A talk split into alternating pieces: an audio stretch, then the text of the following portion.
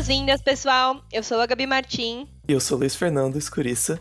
E esse é mais um episódio de O Mestre Mandou. O seu, o meu, o nosso podcast semanal com dicas de como ser o melhor mestre para o seu jogo. Ou só um mestre menos ruim. Afinal, o que vale aqui é a diversão de todos. Hoje temos conosco dois convidados mais que especiais para compartilhar a experiência deles, trazer novas histórias e ensinar o jeitinho deles para melhorar a aventura de nós, meros jogadores. E muito mais do que isso, para serem envergonhados com perguntas embaraçosas sobre as mesas deles.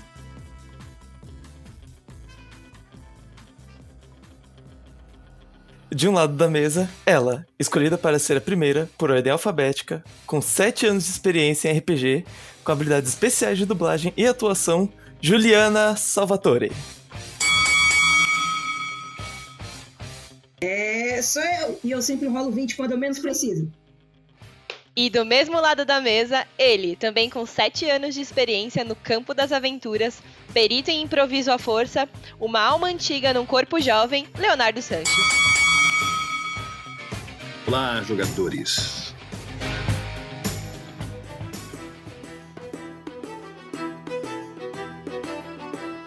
Agora que eles se apresentaram, vamos à primeira pergunta.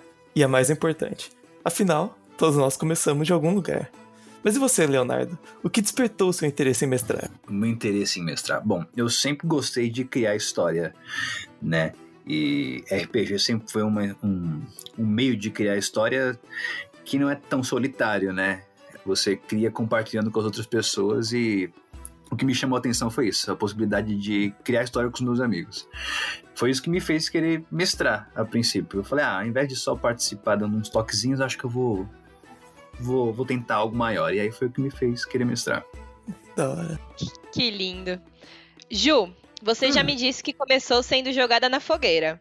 Conta hum. melhor essa história para quem tá nos ouvindo. Tá, eu comecei jogando em 2013 e meio que apresentei o RPG pra galera. Eu mostrei, falei, olha aqui que legal, a gente podia jogar isso, só que nenhum de nós tinha experiência mestrando, né? E precisava de alguém. Aí eles falaram: ah, você que apresentou a ideia, você que vai mestrar. E eu comecei mestrando uma coisa que eu não fazia a mínima ideia de, de como jogar, que não era nem um RPG tradicional, como Dungeons and Dragons ou essas coisas medievais, mas era um RPG de Mass Effect, que é um, um outro jogo de coisas espaciais e sei lá, foi muito diferente. Ficção científica. É bem legal ver como foi diferente a trajetória de vocês. É, a gente sabe que o trabalho do mestre é fazer a mesa se divertir. Porque até onde eu sei é um jogo, né, Leonardo? Podemos falar quais táticas que você usa para manter os jogadores entretidos? Olha, eu difícil. Tática é muito difícil. Existe o um improviso na hora que você tem que ver, de, depende muito da mesa e da quantidade de pessoas na mesa. Mas o que eu gosto de fazer é pedir para as pessoas é, descreverem a si mesmas, né, no começo. Isso parece ser meio básico, mas muitos mestres esquecem disso. E quando elas começam a se descrever, elas já entram mais na história. E a partir daí, eu incentivo cada um dos jogadores a tentar descrever o mais detalhadamente a ação que eles vão fazer. para não ficar aquela coisa mecânica, sabe? Tem que ter um negocinho, tem que ter um, tempero a mais. Então, pedir pro jogador falar mais sobre si é, é, um, é uma boa forma de fazer isso. Não ficar naquele só, ah, eu ataco. Exatamente, eu vou atacar, eu vou correr. Não, fala lá, cara, o que você quer fazer, entendeu? Você quer falar durante a sua ação, enfim. Essas, esses tipos de dicas, esses tipos de coisa que a gente fala para os jogadores traz mais para a história, isso é bem legal. E você, Ju, tem alguma outra tática? Hum, eu acredito que essa tática é muito boa, mas também é, manter os jogadores atentos, mesmo quando não é a vez deles. Isso é importante porque daí quando chega a vez deles agirem, eles não vão ficar. É. Ah, verdade, hum. verdade. E ou o clássico, é que aconteceu mesmo? O é, que, que que tava acontecendo? Ah, sim, porque, né, a gente desfoca muito rápido, principalmente que a gente fica tudo em amigo, né? E aí é um jogando uma piada de um lado da mesa, aí um faz a careta um, do isso. outro. Um puxa um meme de gato daqui no meio da aventura, entendeu? O outro pede o um amendoim, aí, aí, aí a mesa divaga pra caramba, mas a gente tenta trazer todo mundo de volta na medida do possível. Todo mundo oferecendo nugget pro mestre. Uhum. É, isso é verdade. Esse é um capítulo à parte, já a gente pode falar disso. Como ganhar favores do mestre. Ah, importantíssimo. Acho que são dicas muito boas, né? Pra quem tá começando. Porque acho que pode ajudar o ouvinte a se divertir ainda mais. E a gente só lembra daquelas mesas que trazem as histórias únicas. Tipo essa do Nuggets, por exemplo. Essa é maravilhosa, cara. Muito boa. E agora, depois de ouvir nossas histórias boas, né? Vamos pras lamúrias. Porque nada são só flores. Exato. Vamos ficar pela Juliana, que começou a mestrar já na surpresa. O que você considera o pior defeito de um mestre? Uhum. O pior defeito de um mestre, pra mim, é ter uma história que as pessoas chamam de uma história fechada, sabe? Onde o mestre imaginou como vai acontecer cada pedacinho, cada parte e, e já previu já tudo, o final, e não deixa os jogadores livres para fazer certas escolhas. Independente do que eles fizerem, o mestre fala: ah, não, isso que eu planejei tem que acontecer. Então ele vai e muda de propósito, às vezes meio que sai um pouco do, do sentido mesmo do RPG, que é você ficar inventando e criando junto. Né? O mestre às vezes pode esquecer disso. Entendi. E pra você, Leonardo, qual foi a sua pior experiência de mestragem, mas tipo, não só como mestre, mas considerando um pior defeito do mestre pra você? Ah, essa questão de defeito era curiosa porque justamente o que eu acho que é uma das piores coisas acontecia muito comigo no começo. E eu vou falar que de vez em quando acontece, mas é, depende muito do número de pessoas na mesa. Às vezes o mestre adota um favorito na mesa. O que que isso quer dizer? Quer dizer que tem ou tem muita gente, ou ele particularmente acha a história de um mais legal do que a dos outros, e aí ele pega e acompanha e desenvolve muito mais aquele personagem, aquela pessoa, do que os outros. Acaba esquecendo mesmo dos outros que estão na mesa. E, e isso é horrível pra aventura, porque aí tem um monte de gente que quer jogar, mas fica, poxa, minha vez não chegou ainda, tal. Aí quando o mestre chega, faz de qualquer forma ali a cena da pessoa e quer voltar pro outro, pra outra parte tá mais empolgado. Então eu acho que isso já aconteceu muito comigo.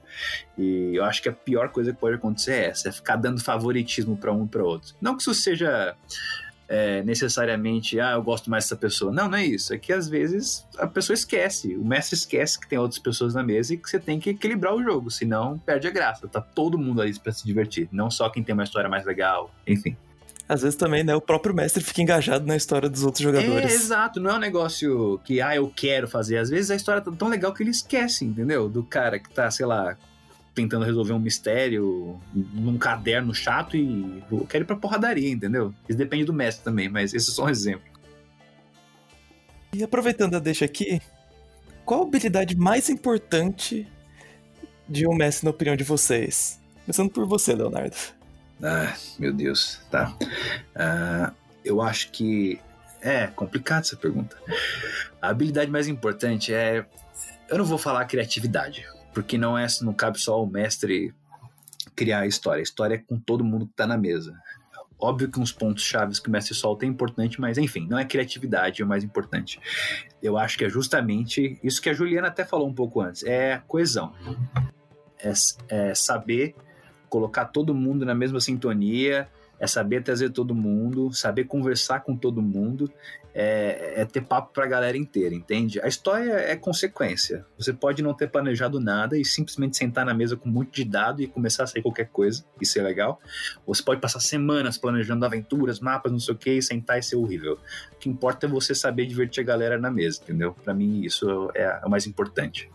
Hum, para mim, na verdade, tem duas coisas mais importantes. A primeira delas é o que chamam de mostre, não conte, que é, o mestre tem que saber descrever a cena de uma certa forma para os jogadores se situarem naquela história.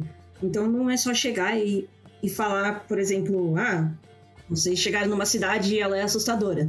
Não, é você saber dar todas as definições daquela cena, tanto sensoriais quanto é, para meio que construir o clima, sabe, de uma cena. Eu acho que isso é bem importante. E a outra coisa é levar a diversão é, como a regra de ouro, né? O RPG tem muitas regras, vários sistemas diferentes.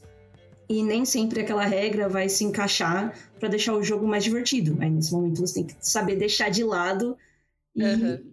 dar meio que uma improvisada pelo bem da, da história. Eu acho que o Messi nessa situação tem que ser muito flexível, Uhum. né? E e entender que muitas vezes aquela regra naquele momento não vai fazer sentido e falar. Não vou pegar o meu livro aqui de regras do D&D, só um minutinho, gente. Na página 275, Compêndio 9, parágrafo versículo 3. 4, vamos ler essa tabela de Excel. Não, isso é péssimo, entendeu?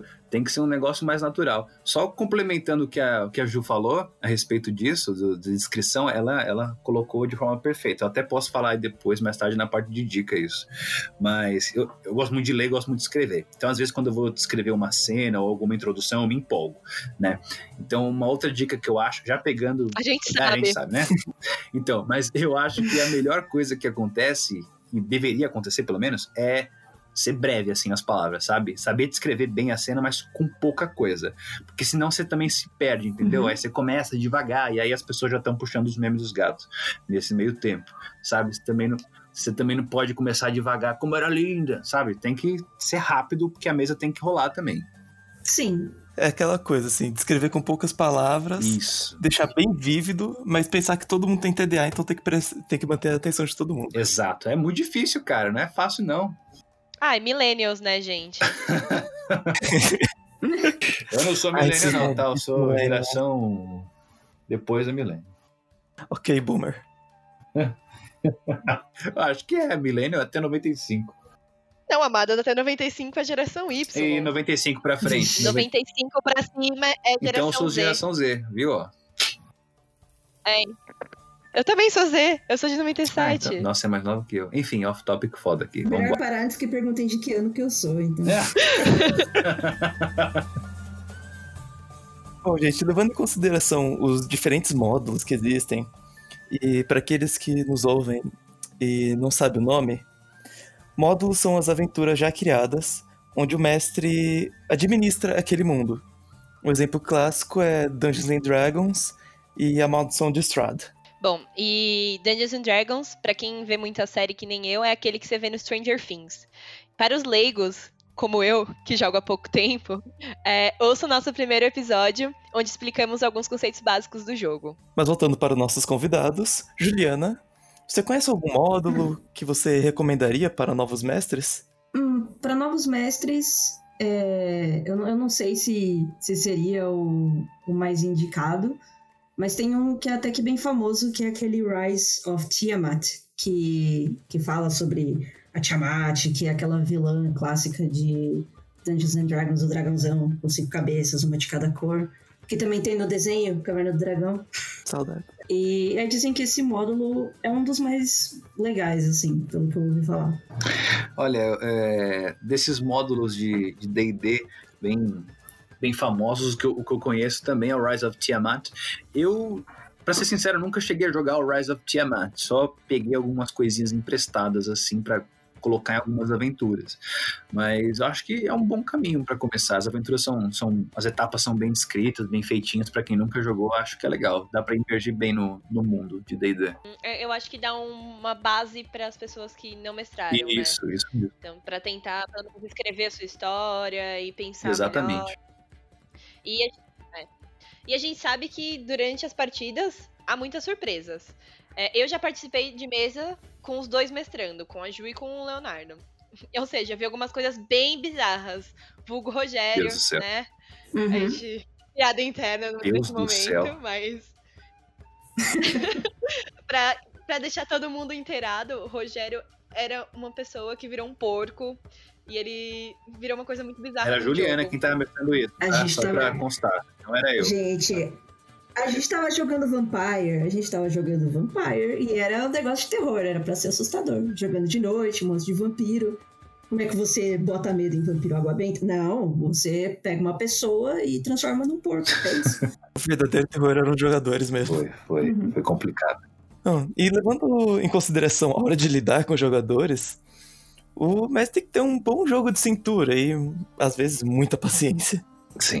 Poderiam dizer por quais situações inesperadas Vocês já passaram e como lidou com isso? Tá, vamos lá. Tenho várias. Eu vou, eu vou pegar duas assim, uma mais simples e a outra que me deixou até hoje me deixa desconcertado.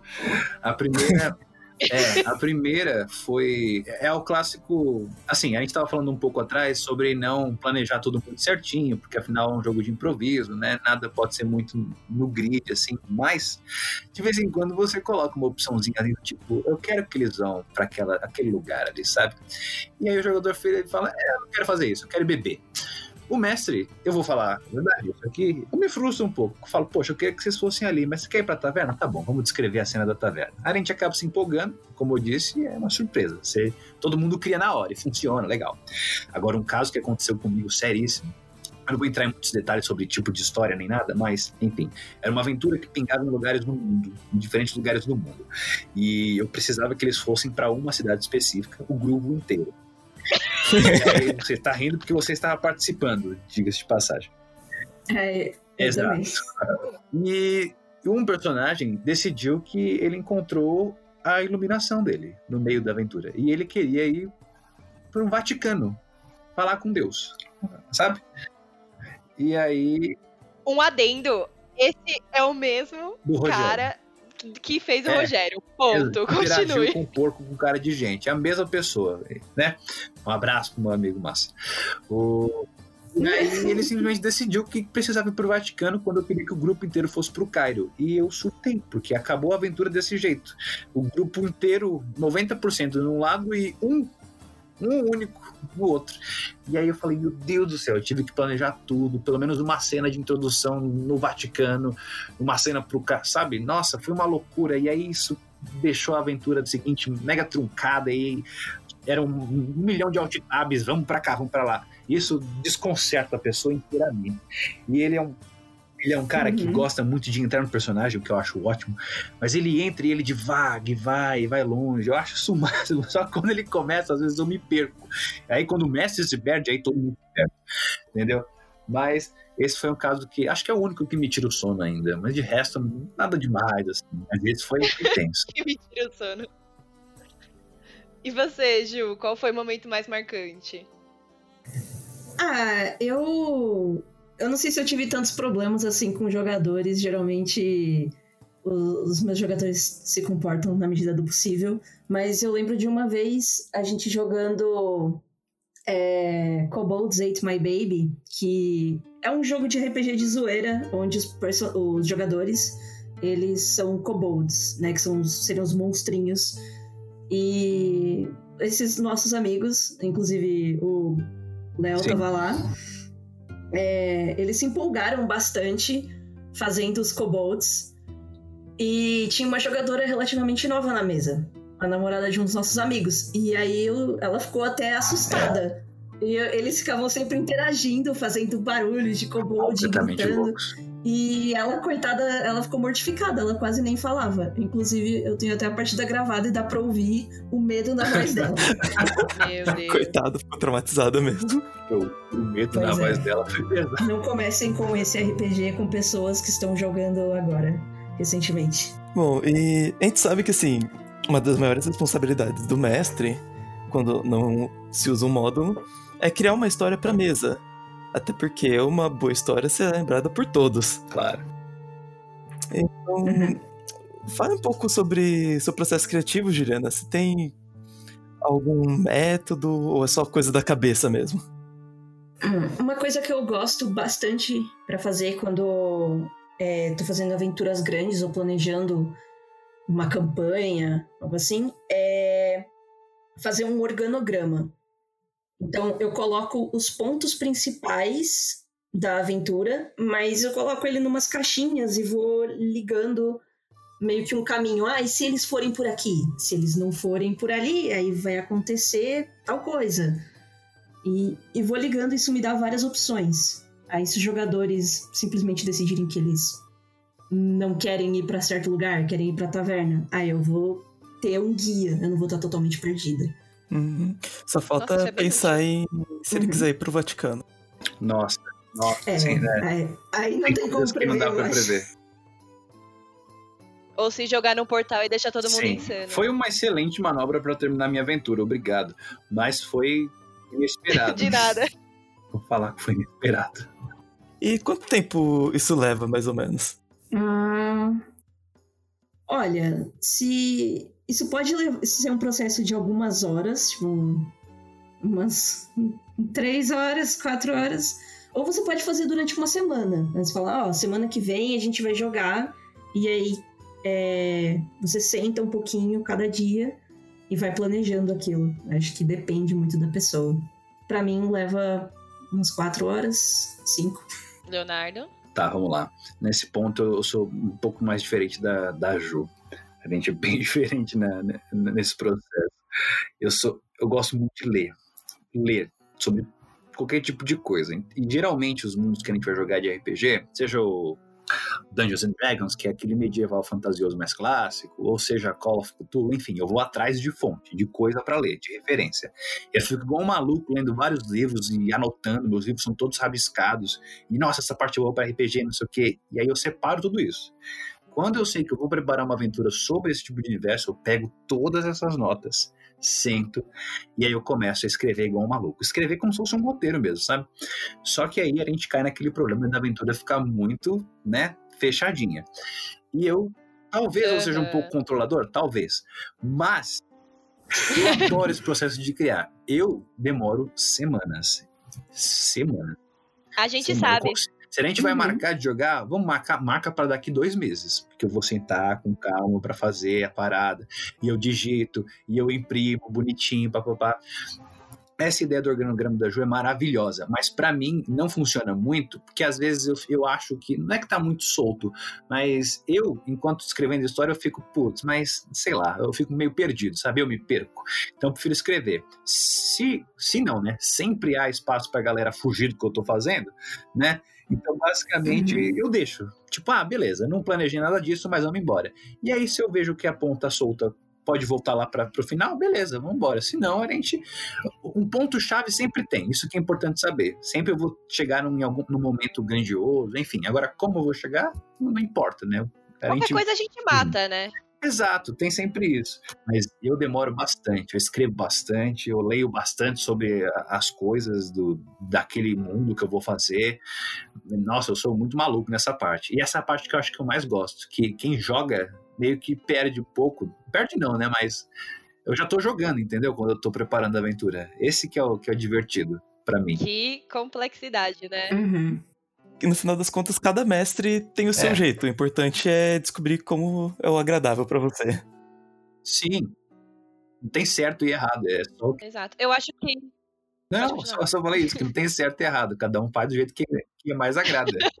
Eu acho que o ponto em comum é que todo mestre é um contador de história, Sim. né? E é ele que determina o ritmo do jogo, é a partir da, rea- da reação dele que os jogadores vão tomar as atitudes.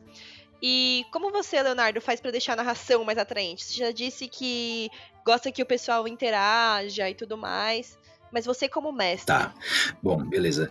É, na parte do improviso não tem muito o que fazer, né? Você tem que ter jogo de cintura para saber narrar a cena ali e aí vai das suas referências.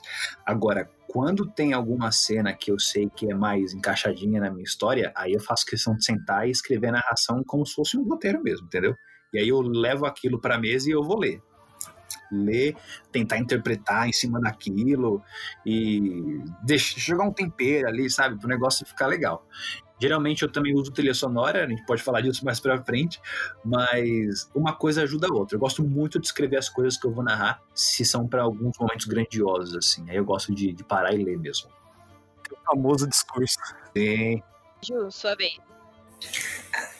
Ah, eu, eu acho que a trilha sonora ela ajuda bastante, né? E também o mestre tem que estar imerso naquilo que ele vai narrar. Como o Gomes bem disse, na hora do improviso é improviso, você se joga, interpreta, mas ah, eu não sei, tem tem muitas coisas que que podem deixar a preparação da aventura, essas coisas mais legais. Mas você sempre consegue manter esse mesmo ritmo?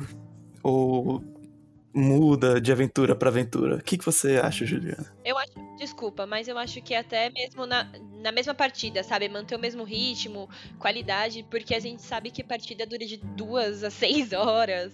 E é muito complicado também. É, tem umas partidas bem longas. Quando não é uma partida única também, eu acho que manter esse ritmo fica mais difícil. É, quando é de um sistema para outro, é, vai ser bem diferente, porque se você tá falando de Dungeons and Dragons ou algo mais medieval, é, tem muitas histórias que são mais focadas em aventura. Até mesmo Dungeons and Dragons dá para fazer histórias de terror ou você colocar qualquer outro clima. Então tudo depende do clima que você coloca pro seu RPG. Se é mais investigativo, se é mais storytelling, se vai ter mais interpretação dos jogadores acontecendo. Tem muitos jogos, muitos sistemas, assim, que os jogadores também ajudam a dar o clima. Né? O mestre, em grande parte, é responsável por isso, mas ele solta uma ideia lá no meio. E aí os jogadores pegam isso e, e vão aprimorando. Como, por exemplo, no Vampire que a gente jogou, que a ideia é todo mundo é vampiro, todo mundo vai ficar nesse clima mais sinistro. Assim. Então eu não, não preciso fazer muitas coisas.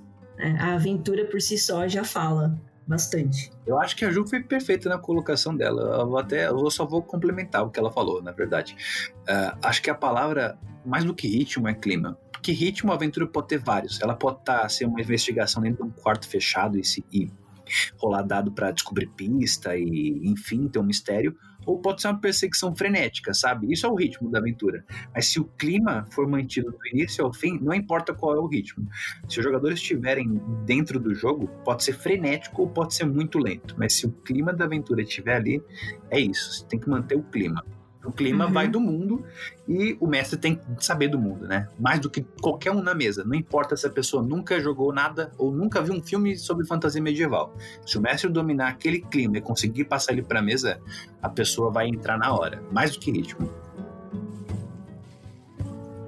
Eu tô acostumado a jogar online, mas também já participei de mesas presenciais. Claramente há várias diferenças entre os dois tipos. Sim. E qual você prefere, Leonardo? Ah, mas eu nem, nem tenho que pensar. eu prefiro presenciar um milhão de vezes, cara. Um milhão de vezes. Nossa, muito melhor. É, por que, que eu prefiro? Porque eu consigo chamar a atenção dos jogadores, porque eu consigo ver a reação deles, porque eu consigo mentir melhor na cara deles, entendeu? Por N motivos, e porque eu consigo passar o bendito do clima melhor, sabe? Quando é a distância, às vezes, óbvio que vai de pessoa para pessoa, mas eu não sei se a pessoa que está do outro lado está com o mesmo comprometimento que eu. Na, na mesa, fisicamente, é difícil saber se a pessoa está lá, se a pessoa não está puxando o celular aqui no canto. Imagina na distância. Eu tenho muito problema com isso. Então eu prefiro ser pessoalmente, rolar os dados ali, derrubo o dado no chão, sai correndo atrás do dado, não sabe o resultado, volta passo nuggets para mim, eu gosto mais disso, dessa interação. RPG é cultura dessa interação, eu acho. Por isso que eu prefiro fisicamente. Olha, eu concordo totalmente com o Leonardo, porque eu nunca mestrei, mas como jogadora, eu prefiro a presencial. Eu gosto também de tentar dar o nuggets pro mestre e tentar algum benefício na minha, na minha partida. E até porque eu gosto mais da interação, né? E você, Ju, você tem. Você sente mais diferença como mestre? também como Gun, como Leonardo. Olha, eu. Uhum. Olha, eu gosto muito, na verdade, dos dois jeitos, porque por mais que eu tenha começado jogando presencialmente e eu realmente goste muito de tudo isso que o Léo falou, eu tive uma experiência jogando é, como jogadora, né? Não foi como mestre, mas jogando o que uns três anos online com uma mesa. E a experiência foi super legal, porque a gente jogava é, óbvio, a gente usava Discord para conversar e tava todo mundo longe, não tinha como as pessoas se encontrarem presencialmente, porque elas estavam literalmente países de distância. E, e a gente também se via é, pela webcam. Isso ajuda um pouco a manter o clima, né? Você vê que não tem jogador olhando para o celular e tal. É, na medida do possível. Mas eu acredito que se todo mundo se organizar, dá para rolar um jogo online às vezes quase tão legal quanto presencial, só que sem nuggets. Se organizar, todo mundo joga. Moral da história. Exatamente. Exatamente. Eu ia falar isso, mas não deu nem tempo. A Gabi foi mais rápida. Me desculpa. É mais difícil pegar o favor do Imagina. Bom, é, eu como jogadora iniciante, eu comecei o quê? Ano passado com vocês.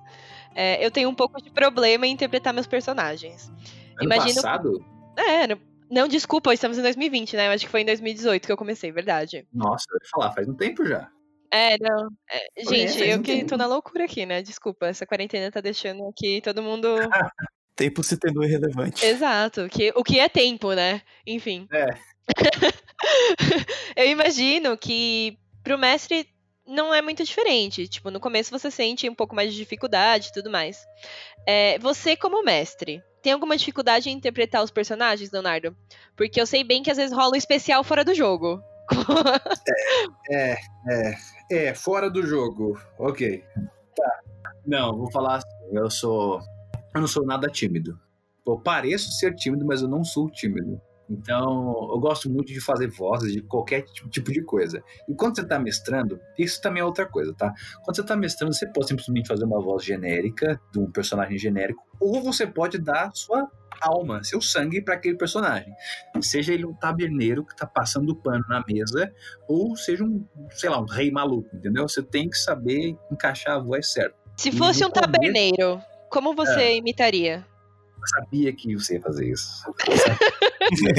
Ah, não sei. Aí, aí, aí é complicado, porque vem um milhão de cargas de preconceito, porque você já vai nas piores referências possíveis para poder fazer um taberneiro. Sei lá, seria algo do tipo, Vai, vou te dar. Vamos fazer uma circunstância aqui. tá, Eu, simular como. uma jogada, tá. Vamos, vamos simular. Tá. Vamos lá, então. Vamos, deixa eu pegar minhas habilidades de improviso, que são um total de zero. Ah, eu entro na taverna com meu casaco indo até os pés e minha e meu arco. Eu bato na mesa e peço, por favor, uma cerveja. A senhora quer hidromel, a senhora quer um pouco de vinho. É muito bom, gente. Desculpa, eu, eu me perco aqui, tá vendo? Não tem como. Não tem como levar a sério. Por isso que os jogadores se perdem. É complicado. Eu acho que a sua habilidade de. Ai, de interpretar na mesa faz muita diferença. Pelo menos eu que estou com você, né? Sim. É. Bom. Desculpa, me, me dei uma alterada aqui. Ela ficou emocionada. Fiquei. Ela ficou, ela ficou. Fiquei emocionada porque faz uns anos que eu não jogo na mesa com vocês. uns verdade. meses, no caso. Calma, a gente vai voltar. Esse dia vai voltar. Bom, Ju, Anju. você é a atriz da, da roda. Ah, Tem sim. alguma dificuldade? Porque você também tem algumas interpretações icônicas fora da mesa. Ah, é. Quanto às interpretações icônicas, eu não, não vou dizer nada. É uma velha. É, Dada, dada declarar. mas. né, né, nada a declarar, querido. Mas se você quiser uma dica aqui de uma alma velha na mesa, eu. Eu acho que o mestre tem mais é que se soltar, porque isso é muita coisa, é, tem muito a ver com ser ator, na verdade. Né? Você pode estar nervoso, mestrando, pode estar nervoso atuando, pode estar nervoso gravando podcast, fazendo qualquer uma dessas coisas, mas você tem que se jogar.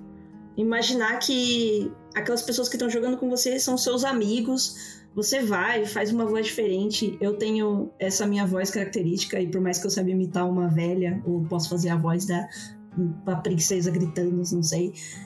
Às vezes eu vou fazer a voz do, do vilão, sei lá, o cara grandão, do taverneiro também, e dane-se, sabe? Você só vai e, e faz. E vai ser divertido se todo mundo tiver no clima e estiver entrando na história. E quanto à preferência, tem algum tipo de personagem que você gosta mais de interpretar? Mestrando Hum. como jogador, mestrando, né? Tipo um NPC assim. Ambos. Ambos. Tá, vou começar rápido. Só vou fazer um rápido aqui como jogador. Como jogador, eu adoro jogar de, de bárbaro. Gente bruta, maluca. Conan. Conan, exato. A palavra é Conan em Beowulf. É isso. Sempre que posso. Mas, como mestre, eu não sei dizer se tem algum personagem que eu gosto. Porque geralmente tem, vai, um- esses reis meio pedantes, assim, sabe? Aquela figura bem clichê. Ah, acho legal, mas fica muito vilão de novela. Eu gosto dos personagens mais malucos possíveis. Quanto mais maluco for o personagem, por exemplo, um taberneiro. Eu prefiro interpretar um taberneiro do que o vilão, sabe? Eu acho muito mais legal. Muito mais divertido. Te dá mais liberdade. E você pode falar qualquer coisa com essa voz de Licença maluco. poética. É, é, essa é a palavra. Licença poética. É isso. Mas tem que ser maluco pra mim. O personagem tem que ser muito doido. E você, Ju? Ah, como jogadora, o meu favorito é ser o, o espírito livre. Ser meio, meio doida também, né? Então eu gostava de jogar de druida, vender minha arte na praia. Só- E, e essas coisas. Só que toda, toda personagem minha tem esse. É, essa ponta meio doidinha aí, tipo, faz o que dá na telha, às vezes é meio sem noção. Eu acho que é divertido. E como, como mestre, eu também eu gosto muito dos personagens é, que eles às vezes nem são tão importantes pra trama. Eu- O cara pode ser o dono de uma barraca de peixe, sabe? Só que eu, eu faço ele de um jeito tão engraçado que fica memorável. O que as pessoas vão lembrar da, da aventura é do dono da barraca de É. peixe vesgo, sabe? Não verdade. vão lembrar da- do combate que teve, que foi super legal. Acho que isso aí dá pra sei. comparar bem com o famoso tio do repolho do Avatar. Exatamente. Todo mundo lembra do tio do repolho. Você falar que eu não vi Avatar, eu vou ser julgado aqui? Não, não, eu, eu, eu ia falar isso agora. Obrigado. Porque eu falei, não, não sei também. Eu só joguei o jogo de PlayStation 2. Isso. É, você tá falando dos azuis, dos bonecos azuis gigantes? Não, né? Eu sei que não, tô brincando. Não, a gente tá falando do menino com a seta na cabeça. Eu não sei se tinha um tio do repolho nos avatares azuis. Ah, sei, vai que, né? Sei lá. Bom, e agora deixando de lado a formalidade que a gente já deixou faz um tempinho, como já dissemos várias vezes, o intuito do jogo é fazer com que todos se divirtam. Sim. E a gente gostaria de saber qual foi a sessão que vocês mais se divertiram. Leonardo, se quiser começar. Tá, é sempre aquela pergunta: do que você gosta mais? Eu tenho dois, tá? Eu nunca sei falar um só. Não consigo falar um só. Geralmente são conclusões de campanhas muito grandes, assim, sabe? Quando a gente joga por muitos anos no negócio e aí a gente acaba. Geralmente o último episódio é muito grandioso. Teve um jogo que a gente jogou de um RPG de Star Wars e a gente começou a jogar em 2015, se eu não me engano, e a gente acabou esse ano? Foi esse ano? o jogo? Foi ano Não, a passado. gente jogou esse ano. 2019? Esse ano aqui. Ah, então foi 2020, Isso. né? Ó, cinco anos. Então, peraí. Então, peraí, eu não sei, eu não sei mais nada, tempo é relativo. Tá certo, isso aí. Enfim, foram cinco anos de campanha e foi muito legal, porque tava todo mundo esperando e não chegou no último episódio, todo mundo já tinha evoluído tanto, sabe? É, ups and downs, todo mundo já tinha se ferrado pra caramba também, e eu tinha investido algumas aventuras solos com alguns jogadores, enfim, tava um universo muito rico. E aí, quando chegou no último episódio da aventura, a gente tava se despedindo dos, sabe, do- dos nossos amigos, dos personagens, Uhum. sabe? Eu como mestre e toda a mesa que tava jogando. Então, a último, o último episódio, a última jogada foi sensacional. Foi assim, memorável, foi grandioso. Tava todo mundo imerso no jogo. Foram quatro horas assim que passaram que eu nem senti. Foi muito legal. Eu devo dizer que foi melhor do que a trilogia nova de filmes Star Wars. Ah, mas isso não é difícil. Não é difícil. Aquele. Eu acho, eu acho que isso não cabe nesse, nesse episódio, pessoal. Mesmo É, que o vamos deixar Galaxy assim. certo, acho que. Se eles quiserem chamar por 40 minutos pra falar só disso, eu posso vir. Mas isso, enfim. O... E uma outra muito boa, que a Gabi jogou também, aventura, o Luiz também jogou a aventura, eles estavam, é, foi a de Lovecraft, que eu gosto muito Ah, eu desse, tipo, desse tipo de, de aventura Uhum. pulp, assim, sabe? Meio Indiana Jones, e viaja pra cá, viaja pra lá, e aí você tá num ambiente completamente diferente do seu, e aí essa parte que eu, a que eu mais gosto, né, é óbvio que é de mestrar, mas é de pesquisar pra criar a história. Puta, eu adoro isso. Então, todas essas de Lovecraft, desse, desse ambiente assim mais misterioso, mais místico e de viagem no mundo, eu adoro isso também. Mas memorável foi a de Star Wars, sem, a última, sem, sem sombra de dúvidas. Aqui teve o real gran finale. Nossa, teve, Sim. teve mesmo. E você, Ju? Ah, eu, eu me diverti bastante jogando o Kobolds Ate My Baby, né? Porque era um- uma coisa mais despretensiosa, mais de, de brincadeira mesmo. E o pessoal que tava jogando entrou muito na no personagem, devo dizer assim. Então eles eram basicamente kobolds gritando, latindo. É, e O era- pior é que eu imagino a cena. Eu acho que eu ia estar engolindo e cuspindo água a todo momento. Porque É, foi- não dá. A palavra é intenso, foi muito intenso. Essa é a palavra. como mestre foi muito divertido. E, e como jogadora, eu acho que quando eu jogava com a, com a minha druida em Dungeons and Dragons. É uma druida gnoma totalmente louca. As primeiras aventuras que ela, que ela apareceu, que eu fui construindo o personagem, foram muito divertidas para mim. Eu guardo elas com, com muito carinho. Massa. É, vocês já disseram várias vezes do, do controle da narração como mestre, e que às vezes parece que tá tudo sob controle. Mas na verdade tem muitas variáveis, como a gente já discutiu, né? Tem a história que já tá pré-escrita, os jogadores que não têm controle e também o dado. Uhum. Bom, e uma coisa que é realmente surpreendente é o resultado dos dados. Já que são essenciais pro, para o jogo, como explicamos no episódio 1. Agora falamos sobre o Muro do Mestre. Para quem não sabe, o Muro do Mestre é aquele bloqueio existente para os jogadores não terem acesso à informação confidencial do mestre. Juliano, o que, que você acha sobre ele? Eu acho que você nunca, sobre hipótese alguma, deve olhar atrás do muro do mestre, porque se você olhar, você será penalizado. o, seu, o seu personagem vai morrer, um negócio assim. Cuidado, cuidado. Nossa, parece que você fala por experiência própria ou algo do tipo. É. Talvez. Uh, eu, a gente tava jogando eu acho que foi um. Eu não lembro mais se era um RPG de Game of Thrones ou algo assim. Eu sei que eu olhei atrás do escudo do, do muro do mestre, né? E a minha personagem basicamente morreu. Não naquela sessão. Mais pra frente. E, virou, pó. Virou pó. pois é. Era foi, eu quem tava mestrando? Eu, Era, né? Eu só sei que, é que toda vez que eu vou é, passar nuggets pro mestre, algo assim, eu olho pro outro lado, falo, eu olho para um lado, minha mão vai pro outro e falo, aqui, senhor mestre nuggets, não olhe atrás. Isso. Exemplos são bem dados através de punições. Fato. Estão vendo na prática como funcionou. Mas você acha que traz diferença pro mestre também, né? Tipo, ter esse, essa blindagem, digamos assim. Claro. Com é, traz, traz uma liberdade narrativa que o mestre não só pode, como deve usar pro bem da aventura. Exato. Né? Ele pode jogar uma coisa e. É, às vezes ele tem um dado, o resultado do dado e não vai ajudar de jeito nenhum. Pode ser para uma jogada incrível que o jogador tá tentando fazer, que vai salvar todo mundo. Pode ser para uma coisa que. um desafio que ficaria muito fácil, tipo, a pessoa fez uma boa rolagem mas aquilo não vai contribuir de uma maneira positiva para a história. Aí eu acho que o mestre pode mudar o resultado sim, e com o escudo dá para fazer isso tranquilamente, ninguém vai saber que você mudou. Concorda com ela, Leonardo? Pelo visto, é, sim. Concordo. Concordo plenamente.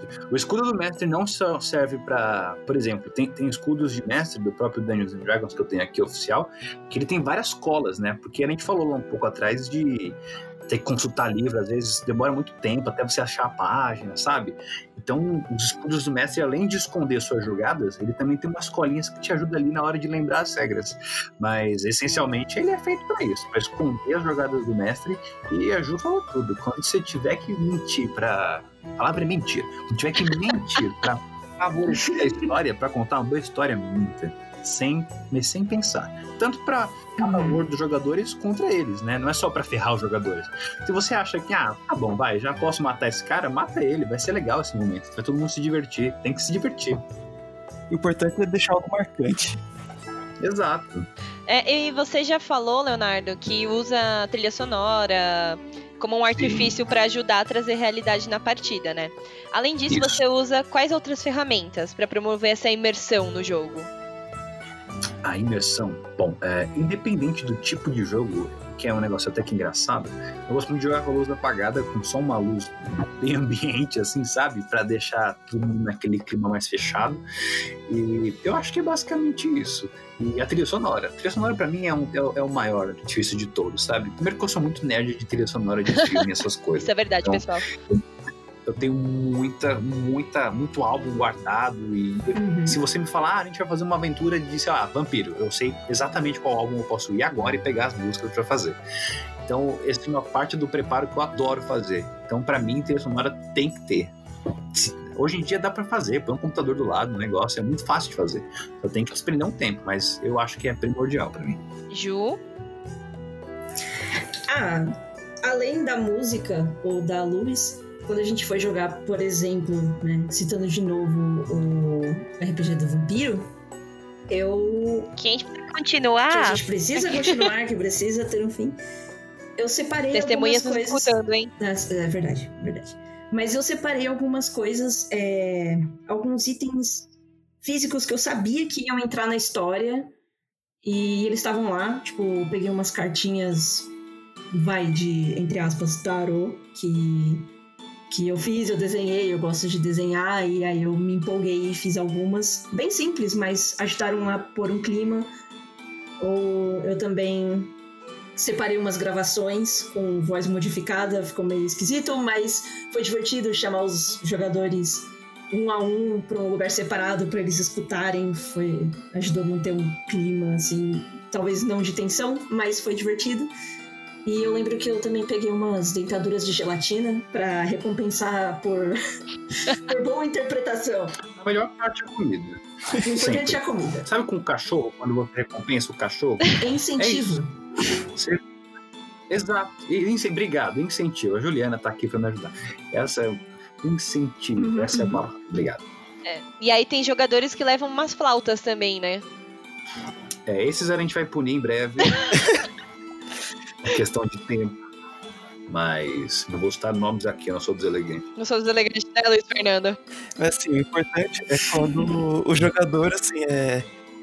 é- traz uma liberdade criativa pro jogo e assim, deu, deu certo, assim, que, é que a gente É. que é. Isso, exato. Mas a gente tem que lembrar que quando acaba a liberdade de um, começa do outro. Entende? Exato. E aí o mestre é velho. Se você faz barulho muito agudo no ouvido do mestre, dói. Ah, eu me diverti, eu dei risada, foi bom. Eu também dei risada enquanto escorria sangue no ouvido, mas sobrevivemos. Todos. Assim, os capangas também estavam com sangue escorrendo pelo ouvido, então assim. Tá, tá, exato. Foi um crítico então, duplo. assim, mesmo- Uhum. Então, mesmo sem a flauta, esse jogador também tem outros instrumentos, assim, que ele pode levar e tal. Ah, entendi. Mas, é, enfim, eu vou. Melhor não, né? É. Mas melhor não. Eles são bem portáteis, não tem problema, o jogador não se incomoda com Nessa isso. hora é bom jogar à distância. É excelente.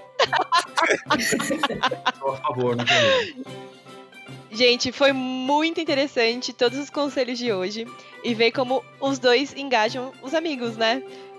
A gente participou, então a gente entende como é importante esse engajamento.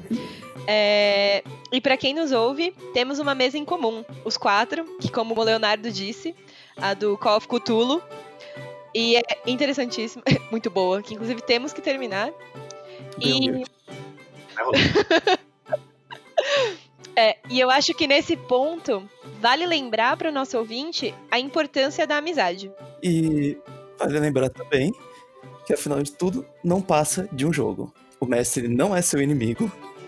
E o que acontece na mesa fica na mesa. Não leve pro lado pessoal. E agora para os nossos convidados, se vocês quiserem deixar uma mensagem final para o nosso ouvinte do Mestre Mandou, o microfone é de vocês. Mas como o podcast não é balbúrdia, comecemos por você, Juliana. Ok. É, Aqui vai a mensagem de uma pessoa que não é tão experiente, talvez, mas sete anos já diz alguma coisa. Se divirtam crianças e. e comam seus vegetais e não olhem atrás do muro do mestre. E, e deem lanche pro mestre também. Amendoim, nuggets é bom, sim. Para o seu próprio bem. Justíssimo. Leonardo, uma última mensagem. O principal a se fazer é se divertir. Não importa. O menino bem disse, o mestre não é seu inimigo. Se começar muita picuinha, o mestre corta na carne mal, tá? Pra falar, pra brincar, pra dar risada, é gozação, é brincadeira, tá bom? Tem que se divertir com os amigos, é o mais importante, gente. Presencialmente de preferência, que eu não sei mexer no computador. Então fica a mensagem dos nossos experientes mestres. Ai, Bom. Deus. Espero que tenha aproveitado esse tempo conosco. Gostaríamos de agradecer novamente os nossos convidados. Sei que tempo é luxo hoje em dia, mas estamos de quarentena, então todos temos tempo sobrando. É, com certeza. Obrigado por ter convidado. Vocês são sempre muito receptivos com tudo. Obrigado também ao nosso ouvinte, que sempre tão paciente nos atura. E a dica final: siga o podcast para receber as novidades, nos acompanhe nas redes sociais, arroba o Mestre Mandou, e compartilhe com os amigos. E lembre-se sempre do que o mestre mandou. Tchau!